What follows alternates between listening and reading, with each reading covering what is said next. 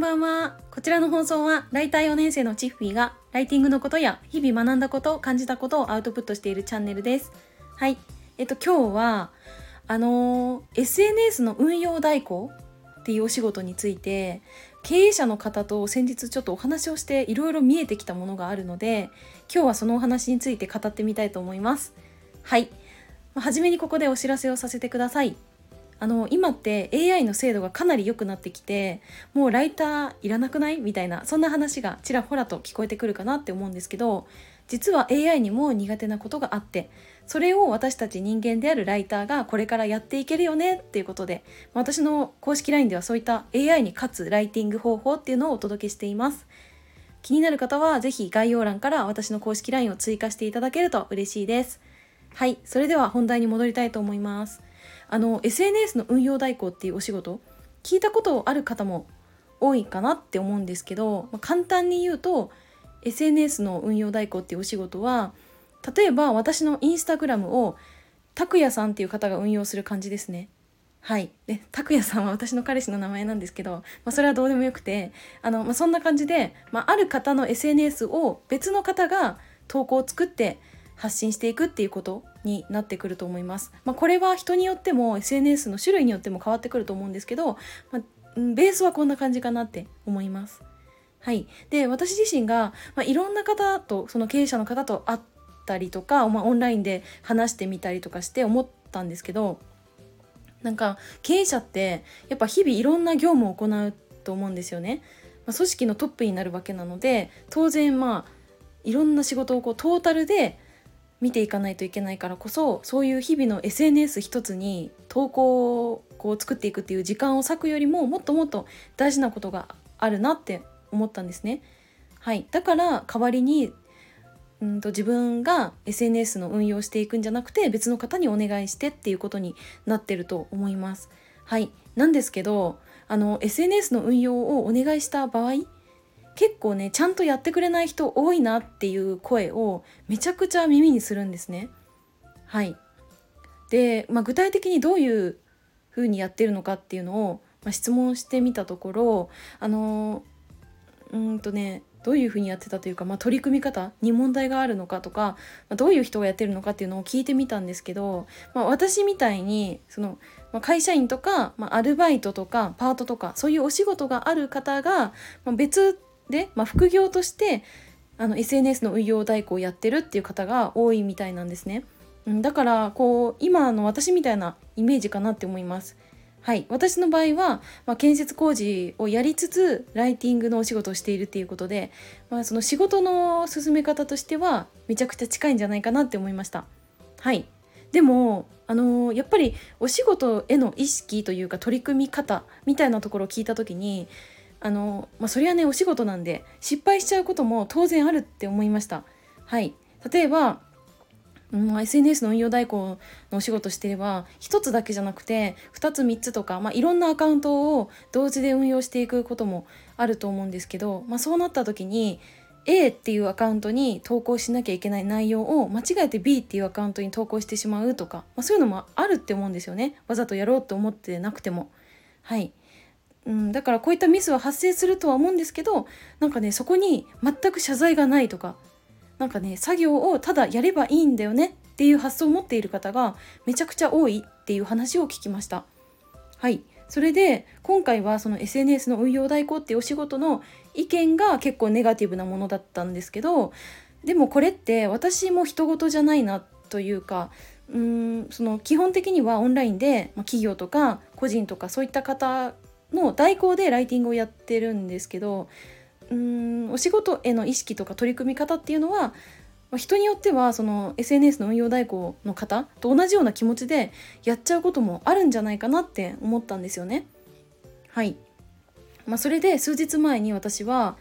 このあんまりこう副業っていうイメージを強く持ちすぎない方がいいなっていうお話をしてみたんですけどなんか結局ここの意識が強く出ちゃった時にただ作業すればいいんだよねとか、まあ、そういう発想になっちゃうのかなって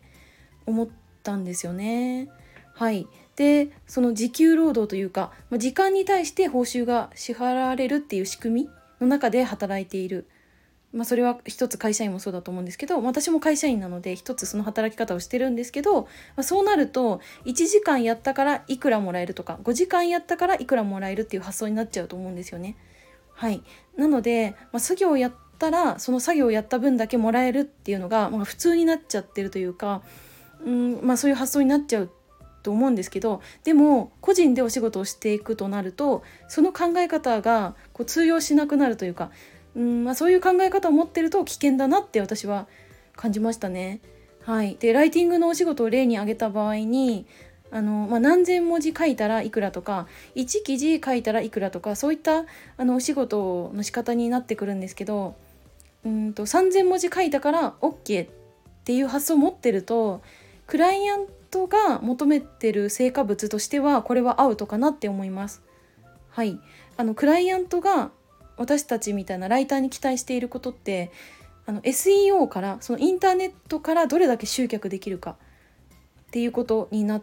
てて、まあ、そこから例えば自社を認知してもらえたりとか新しくこう商品とかサービスを出した時に購入につながるっていうところになってくると思っててで私たちライターが50記事とか100記事とかうーん、まあ、そんな記事をたくさん書いたところで全く集客できないとか商品の購入に結びつかないってなると結局ライター雇っても全く意味ないよねってことになっちゃうからうんなんかその結果あもうライターいらないねってなっちゃうと思うんですね。はいなんかそれがその SNS の運用代行でただ作業すればいいよねっていう考え方にめちゃくちゃ近いなって思って私自身もあのまあ、今もそうですけど今後も気をつけていかないとなって思いましたね。はい、なんか日々の作業とかに追われちゃったりとかあとこう納期がどうしてもこう短納期とかだと焦っちゃってる時とかってどうしてもこの記事早くさばかないとみたいな発想になっちゃうんですね。はい、でもなんかそういう発想になった瞬間に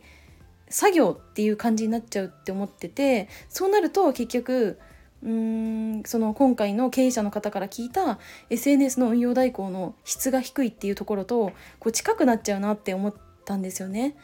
はいだから私も今月からいろんな案件が一気にこう動き始めててまあ、バタバタしてるところはあるんですけど、まあ、仕事の取り組み方については気をつけていかないとなって思いましたね。はいということで今日はこの辺で終わろうと思うんですけどあの冒頭でもお知らせしたんですが現在私の公式 LINE ではライティングをお仕事にする方法について配信しています。あの具体的にライティングでどういうふうにお仕事をできるのっていうのも聞いていただければ全てお答えしていきたいなって思うのでお気軽にお友達登録していただけると嬉しいです。はいあそうそうそうあのここからちょっと余談になっちゃうんですけどあの今から1週間くらい前に私顔の発疹がひどくて皮膚科に行ってきたんですね。はい、それで、まあ、1週間経ったんで今日診察に行ってきたんですよ。はい、で予約してたんですけどまさかのめちゃくちゃ混んでて1時間半くらい待って、まあ、それでようやく診察してもらえたんですねそしたらなんかねどうやら私の顔の発疹の原因っていうのが赤い色素に含まれている何かの成分が原因になってるっていうのがね分かりました。多分これって言われました。はい。でなんかそれがマグロとかマカロンとかケーキとかに入ってるというか使われてる赤い色素みたいなんですけどなんかそれがねアイシャドウとかにも結構使われてるみたいなんですよ。はい、だから直接アイシャドウを塗ってアレルギー反応を起こしちゃったのかそれともマグロを結構私食べるんでマグロ食べた時にその色素が目元に出ちゃったのかっていうのは分かんないんですけど、まあ、来週の診察までにねあの自分が1週間食べたもの全部メモしてくださいって言われました。はいということでうんなんかあんまりねお医者さんになんか不健康な食べ物を食べてるとかあとなんか毎日コンビニとかスーパーのお惣菜ばっかり食べてるって思われたらちょっと嫌だなって思ったんで今週は食生活にちょっと気をつけていきたいなって思います。はい。